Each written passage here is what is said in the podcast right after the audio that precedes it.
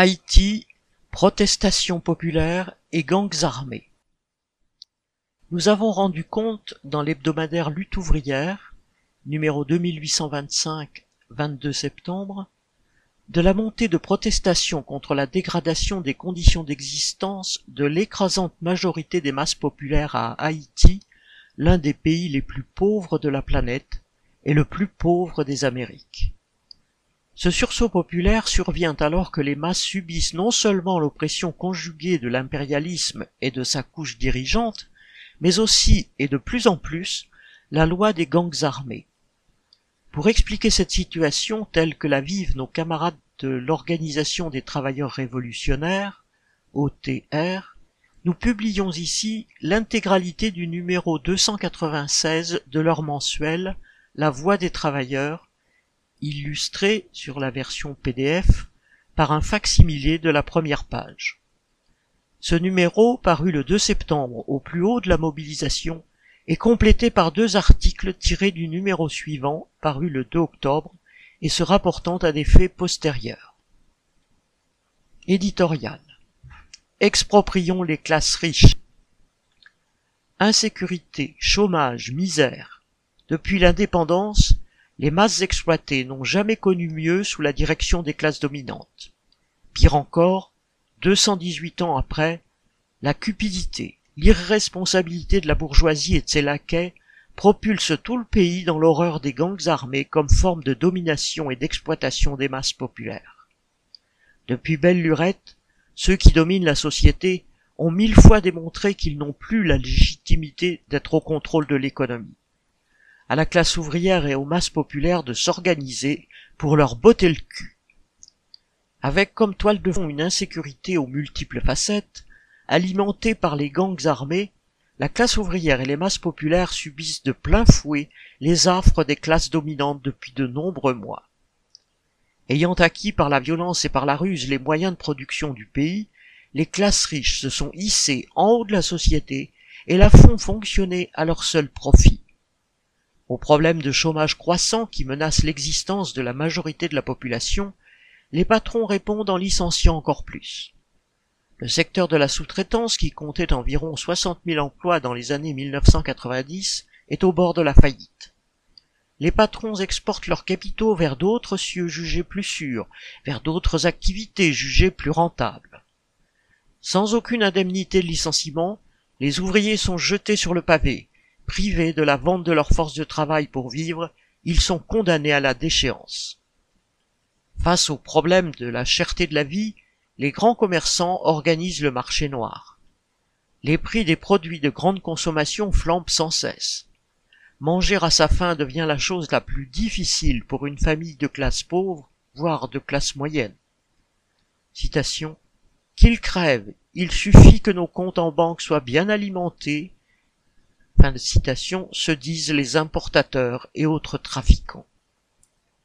Le prix du dollar s'envole. Le secteur bancaire s'approprie le peu qui existe pour le revendre en catimini dans l'informel. Les prix des produits pétroliers grimpent sur le marché international. Leurs importateurs et distributeurs s'activent. Dans un tohu-bohu indescriptible, ils vendent au marché noir trois fois plus cher le peu qu'ils arrivent à faire rentrer.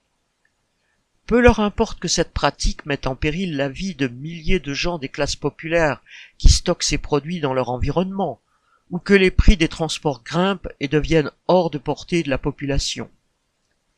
Les kidnappings se multiplient. Les meurtres et les massacres sont monnaie courante dans les quartiers populaires. Les riches se déplacent en voitures blindées et s'entourent de hordes d'agents de sécurité, tout en continuant de financer d'armer les gangs criminels contre la population.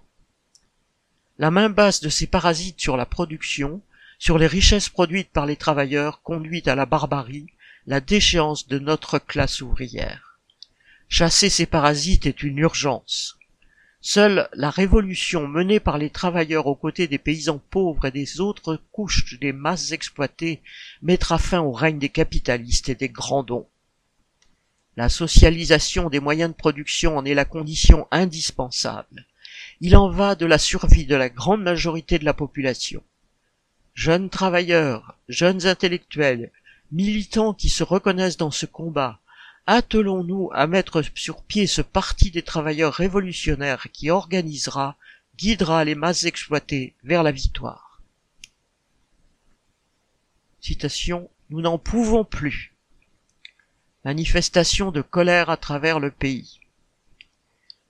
Du lundi 22 au mercredi 24 août 2022, des milliers de personnes des classes populaires ont manifesté dans plusieurs grandes villes du pays pour dénoncer la détérioration de leurs conditions de vie et exiger que des mesures soient prises en urgence pour remédier à leur situation.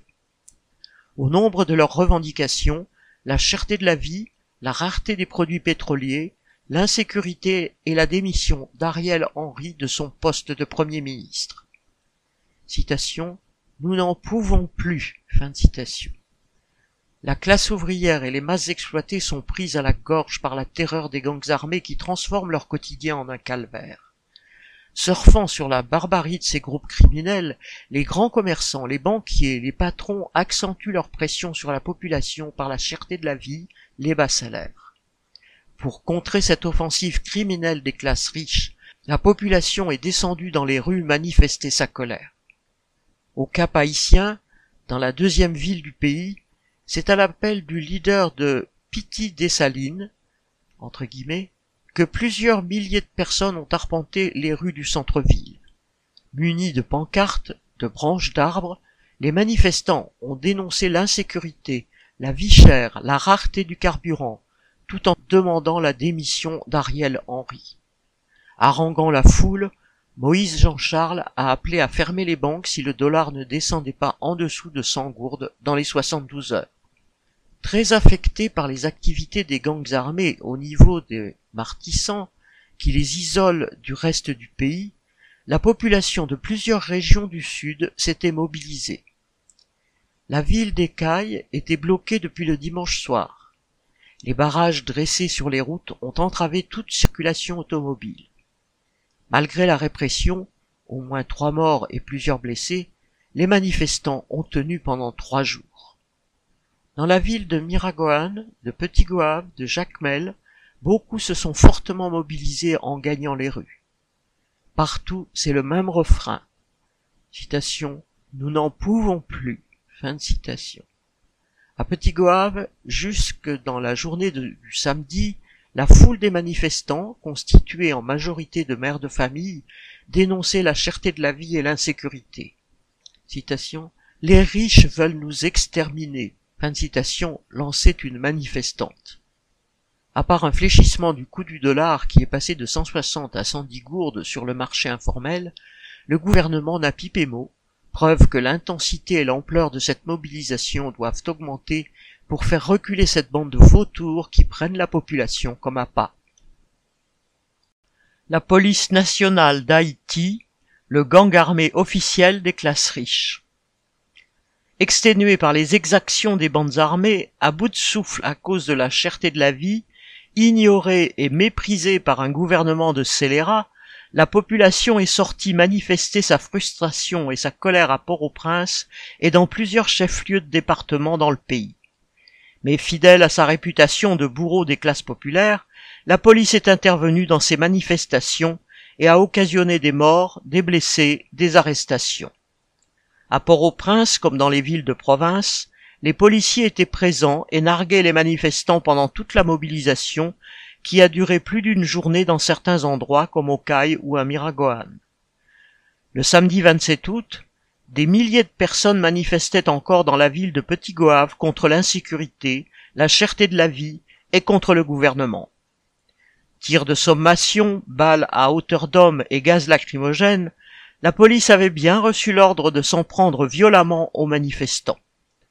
Un bilan partiel, dès le deuxième jour de la mobilisation, faisait état de trois morts, d'une dizaine de blessés par balles et d'arrestations.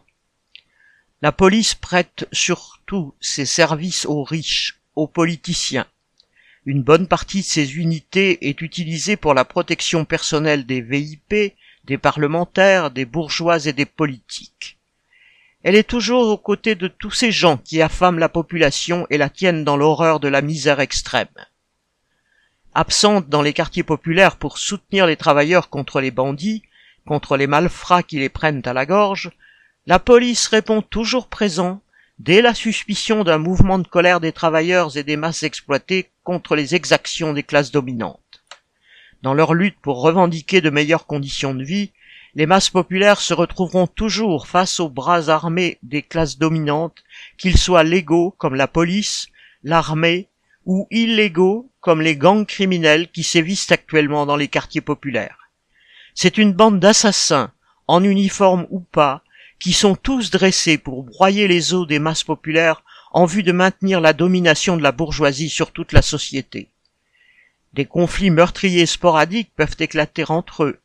La population n'a pas à y prendre parti. L'élimination d'un chef de gang par la police, par exemple, ne fait pas de cette dernière une alliée des classes populaires pour autant. Les travailleurs et les masses exploitées doivent toujours s'organiser pour se protéger. Elles doivent mentalement et physiquement être prêtes pour sortir victorieuses des conflits qui les opposeront à ces gangs armés, car de ces victoires dépendra l'amélioration de leurs conditions de vie. La boule 12. Conflit pour titre de propriété entre deux gangs. Quand ce n'est pas le kidnapping et les autres actes de bandits armés, c'est le prétexte de conflits terriens que les gangsters utilisent pour terroriser la population des quartiers de Piron, de Fessard, de Boutillier, de Taras et des quartiers avoisinants. Depuis le début du mois d'août, les habitants de La Boule 12 vivent dans l'angoisse. Aucun jour ne passe sans que les riverains ne subissent les effets des échanges de tirs nourris dans l'affrontement entre les gangs de Timacac et ceux de Toto. L'ancien tenancier de bordel est devenu voleur de terre. Dans ce conflit, ce sont les habitants des quartiers de proximité qui sont les victimes. Dans les quartiers de la Boule 12, avec cette guerre entre les gangs, le kidnapping et les actes criminels des bandits, tous ceux et celles qui vivent de la débrouillardise et particulièrement les petites marchandes et les travailleurs prennent la rue au péril de leur vie pour vaquer à leurs occupations.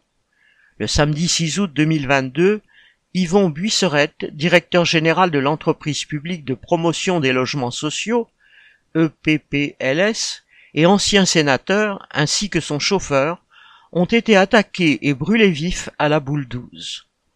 Pour éviter Martissan, tous ceux qui veulent atteindre le Grand Sud sont obligés d'emprunter la route de la boule depuis une année maintenant. Ces groupes de gangsters sont nuisibles car ils ont déjà perpétré beaucoup de crimes au sein de la population dont le quotidien est constamment perturbé. Comme les exploiteurs, ils sont les ennemis des classes pauvres et les produits de la société de classe que les travailleurs organisés doivent combattre jusqu'à sa disparition. Le déchoucage des bandes armées sera l'œuvre des classes populaires. Ce samedi 20 août, dans la commune de Croix-des-Bouquets, des bandits, qui seraient des alliés du gang 400 Mawozo, ont tué au moins huit personnes, dont trois membres d'une même famille calcinés avec leur véhicule après la fusillade. Ce carnage s'est produit alors que la presse et une partie de la population chantaient les louanges de la police qui venait, soi-disant, de démanteler ce puissant gang 400 Mawozo, dont le chef et certains membres sont en cavale depuis quelques jours. Le message sonne fort. Les classes populaires ne peuvent compter que sur elles-mêmes pour mettre hors d'état de nuire les gangs qui infestent le pays et sèment le deuil au sein de la population. En l'espace d'un ciment, les images ont parcouru les réseaux sociaux. Une mère et ses deux filles exécutées brûlées à bord de leur voiture. Deux motards et un passant parmi les huit victimes. Des bandits ont ouvert le feu à bout portant sur le véhicule et les passants. C'est un acte crapuleux qui a soulevé la consternation et l'indignation de la population.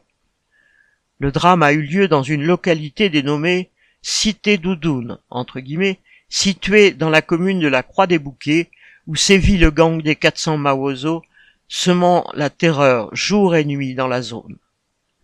Cette barbarie à la Cité Doudoune, bastion des criminels de 400 Mawozo, vient faire tomber les illusions entretenues par la presse et les politiciens sur les opérations policières et le vrai rôle de la police nationale d'Haïti, PNH. C'est un démenti aux informations laissant croire que le gang est démantelé, les activités ont repris, la zone est presque libérée, etc. Cela fait en effet quelques semaines que des forces spécialisées de la police ont concentré leurs actions et leurs efforts en vue du démantèlement de ce gang qui a déjà assassiné plusieurs policiers et kidnappé des citoyens américains. Les nombreuses victimes enregistrées dans le camp de l'institution policière galvanisent la détermination des policiers qui s'adonnent à des opérations visant à venger la perte de leurs frères d'armes. La police nationale d'Haïti ne cache pas sa satisfaction face au succès enregistré par ses unités spécialisées engagées par la force des choses dans la lutte contre le gang 400 Mawozo notamment. Les résultats obtenus sont attribués, par plus d'un, à l'appui d'un char blindé appelé Timagali, entre guillemets, dont on vante les mérites. La population offre ainsi un accueil favorable à l'annonce de l'arrivée prochaine d'autres unités blindées au service de la police. Mais le renforcement de la police en armes et véhicules blindés pour faire face au banditisme a pour corollaire le décuplement de la force répressive qui sera utilisée lors des prochains mouvements de protestation des masses populaires. La police sera mieux armée pour protéger et servir les intérêts de la classe dominante au détriment de la population. Par ailleurs, au fur et à mesure que des têtes de bandits tombent, d'autres repoussent comme celle d'une hydre car la misère, le chômage demeurent les facteurs favorables à l'émergence et à l'entretien des gangs. Les 400 Mawozo, entre guillemets, semblent éparpillés, mais cohabitent avec les populations tenues en otage. Ils conservent leur capacité de nuisance tant que le peuple souverain ne se décidera pas à passer à l'action pour se défaire de la tyrannie de ces bandits. Aucune institution, aucun groupe armé ne saurait remplacer les masses dans le déchoucage des banques armées. Notre histoire, en passant par les tontons macoutes, le ver olive, les brassards rouges, les chimères, peut en témoigner. Vie chère quand la faim hante les foyers. Depuis plusieurs semaines, les prix en général et ceux des produits de consommation courante en particulier ne cessent de grimper sur le marché, diminuant de façon drastique le pouvoir d'achat des classes pauvres livrées à elles-mêmes. Sur fond d'insécurité généralisée, les émeutes de la faim sont à l'ordre du jour dans les discussions entre riverains des quartiers pauvres et sur les réseaux sociaux. Les cris fusent de partout pour protester contre la vie chère. En effet, les prix du riz, du maïs, de l'huile, du hareng, des spaghettis, du lait, etc. s'envolent de façon exponentielle. Une travailleuse de la zone industrielle s'exclame, citation, Avec mille gourdes en main, je n'arrive pas à acheter pour un seul repas à donner à mes trois enfants, alors que le salaire minimum en vigueur est de 685 gourdes. Fin de citation. Une autre ouvrière du parc Sonapi constate qu'avec le même montant, elle achète deux fois moins de produits alimentaires dans la boutique du quartier. Pendant la pause repas de la mi-journée, ce sont tous les travailleurs qui expriment leur choc de constater, malgré la hausse des prix des plats, la diminution drastique de la quantité de nourriture servie. Le sachet d'eau potable, essentiel pour ceux qui passent leur journée sous le soleil dans l'espoir de gagner leur vie, passe de 5 à 10 gourdes. La gourde chute à une vitesse vertigineuse et entraîne dans sa course une inflation galopante et le renchérissement incessant du coût de la vie. Les prix des transports, des loyers, des médicaments, de la scolarité, des fournitures scolaires, etc., tout flambe, et ce de semaine en semaine.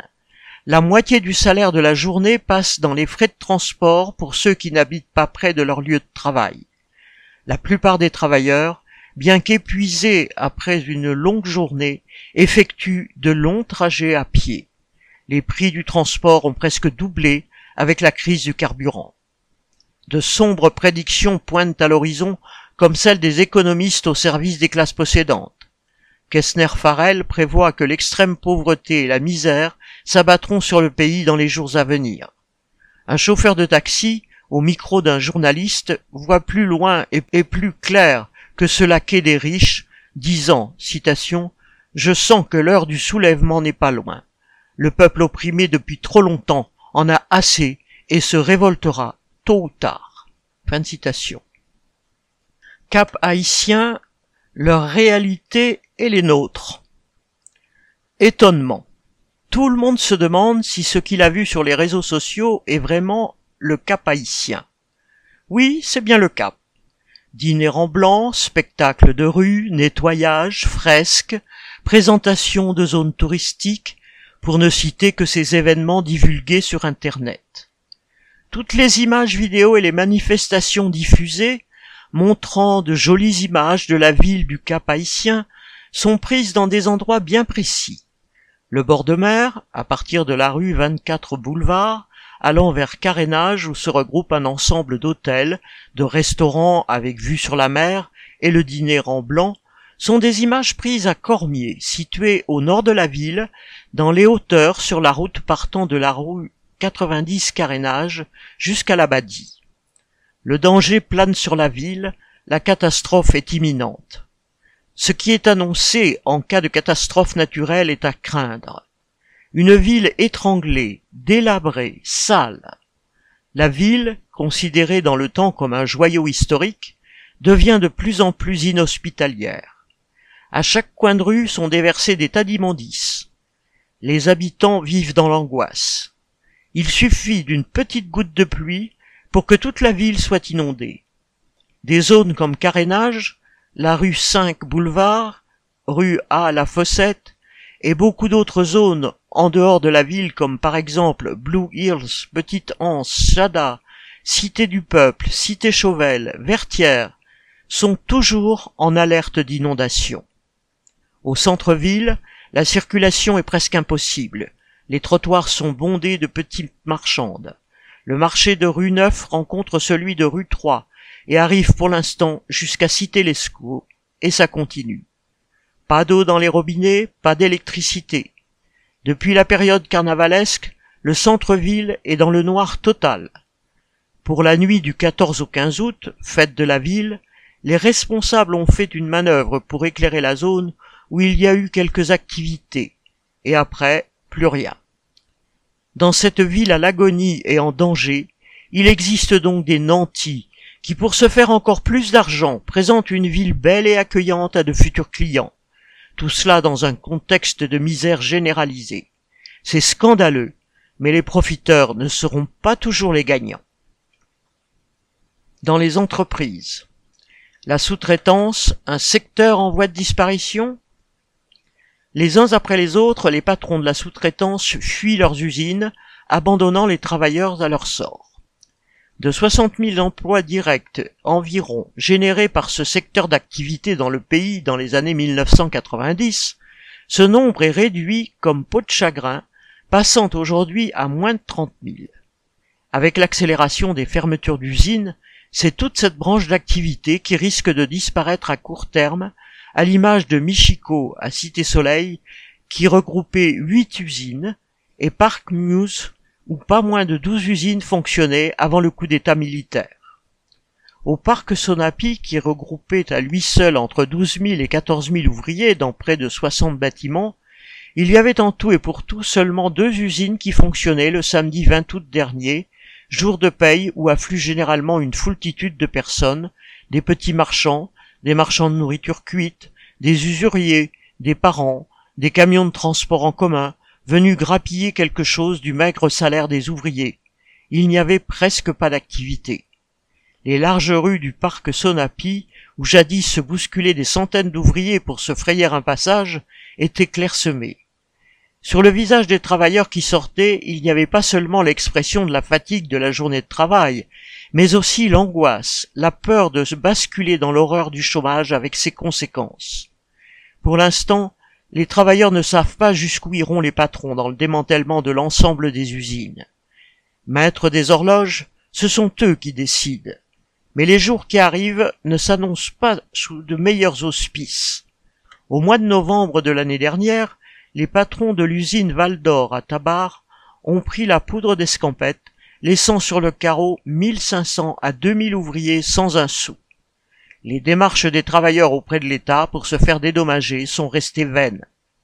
Le même scénario s'est produit dans plusieurs usines au parc Sonapi. Les patrons des usines Horizon et numéro 40 chez Richard ont fui. Les groupes Wilbes, Ansae, Lorsa MGA ou MBI ont renvoyé près de 75% de leur effectif. Ceux qui restent travaillent seulement quatre jours, voire trois, sur les six jours que compte la semaine. L'usine 29 sur 30 avait déjà fermé ses portes. Sur la zone franche, dans le nord-est, officiellement, les patrons avaient annoncé le renvoi de 4000 ouvriers, mais ce nombre peut être en dessous de la réalité. Fleuron des luttes de la classe ouvrière depuis une trentaine d'années, la disparition du secteur de la sous-traitance portera un coup fatal au moral des travailleurs, sauf si leur organisation, en tant que classe, et leur solidarité forment une force pour affronter l'horreur qui s'annonce. Dans l'international, République dominicaine, l'extrême droite vend debout contre les travailleurs haïtiens.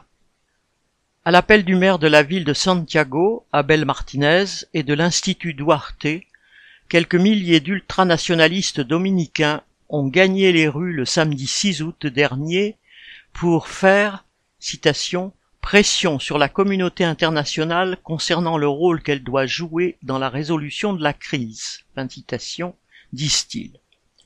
Mais cette marche est plutôt un cri de ralliement des extrémistes de droite dominicaine contre la classe ouvrière et les masses exploitées haïtiennes en situation difficile. Pancartes en main, ces manifestants dénonçaient la présence d'un trop grand nombre d'Haïtiens sur leur territoire. Ils appellent leur gouvernement à intensifier la construction du barrage électrique qui a déjà démarré à la frontière haïtiano-dominicaine afin d'empêcher l'exode massif de travailleurs haïtiens vers leur pays. L'immigration des travailleurs haïtiens en République dominicaine s'est accentuée depuis le déferlement de la terreur des gangs armés dans le pays. Mais contrairement aux bourgeois haïtiens et à leurs valets politiciens pour qui le tapis rouge est déroulé, les autorités et l'extrême droite dominicaine présentent ces ouvriers en quête de survie comme des parias des criminels notoires qui mettent en péril la souveraineté de leur nation.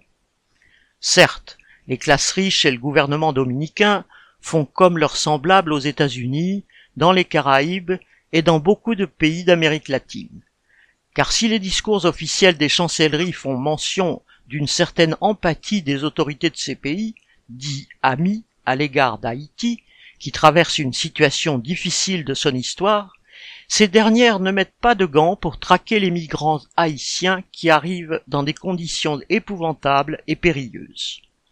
En République dominicaine, tout est fait pour les pointer du doigt, pour les désigner comme les boucs émissaires à abattre. Ils sont sales, laids, portant des haillons, ils occupent les trottoirs, ils mendient, ils sont les premiers suspects en cas de vol, de viol et de meurtre.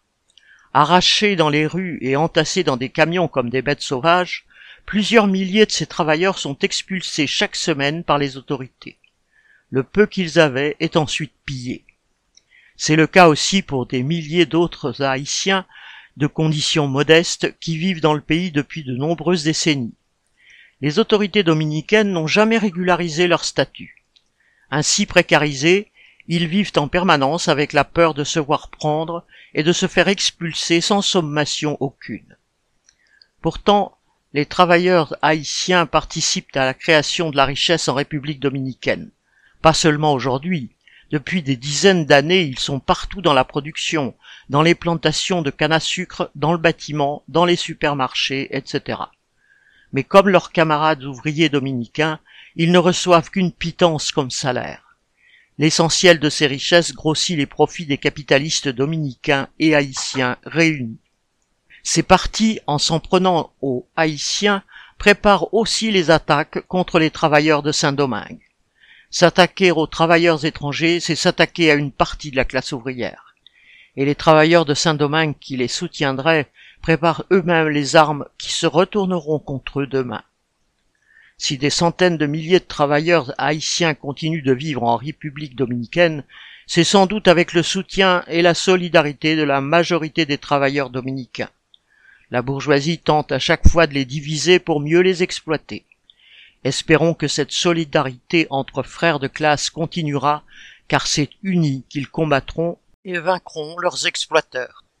La Voix des travailleurs, 2 octobre 2022. Extrait. Les raisons du ras-le-bol populaire. L'explosion de colère de la population contre la vie chère, l'insécurité, la misère continue de faire des vagues dans tout le pays. la nouvelle hausse du prix des produits pétroliers par Ariel Henry, aggravant la situation des classes pauvres, a immédiatement enflammé leur colère. Mais face au cynisme de la classe dominante, la seule expression de colère ne suffit pas pour bloquer cette dernière dans son projet criminel. Les masses pauvres révoltées ont l'urgente nécessité d'organiser leur lutte. Avec un taux de chômage qui bat des records, la population pauvre n'a presque pas de revenus alors qu'elle doit faire face à une inflation officiellement de 31% qui rend le coût de la vie extrêmement haut. D'après l'ONU, près de 6 millions de personnes sont touchées par l'insécurité alimentaire. Dans les quartiers pauvres, les services de base sont inexistants, pas de soins de santé, pas d'eau potable, il n'y a aucun loisir. Avant la décision du gouvernement d'augmenter de plus de 100% les prix de tous les produits pétroliers, les classes pauvres étaient déjà aux abois. Leur situation était déjà intenable et révoltante et face à la terrible dégradation de leurs conditions d'existence, des manifestations avaient déjà eu lieu dans tous les départements du pays. La misère, la vie chère, le chômage, l'insécurité avaient poussé les classes pauvres à bout de souffle dans la rue pour cracher à la face de leurs exploiteurs. Citation. Nous pas capables encore. Fin de citation. En effet, depuis 218 années, les masses n'en peuvent plus de cette misère permanente, du désespoir créé par la cupidité sans borne des classes dominantes qui pillent le pays. Elles sont indignées du chômage, de la condition de toute une population maintenue dans l'oisiveté, la précarité et le dénuement scandaleux. Pour survivre, les masses populaires doivent surmonter chaque jour des difficultés plus graves. En s'adonnant à la débrouillardise, elles font face à des situations de pire en pire pour s'assurer une existence au jour le jour. Certaines fois, c'est toute leur dignité en tant que personne qui est menacée. De surcroît, avec la barbarie des gangs, la terreur permanente qu'ils diffusent, cette existence au jour le jour se transforme en enfer. Dans une telle situation, pour la population pauvre, la hausse des prix du carburant est un ultime coup qui menace l'existence même. D'autant que, depuis un an, les masses pauvres sont témoins du chaos que la rareté et le marché noir des produits pétroliers ont engendré et continuent d'engendrer.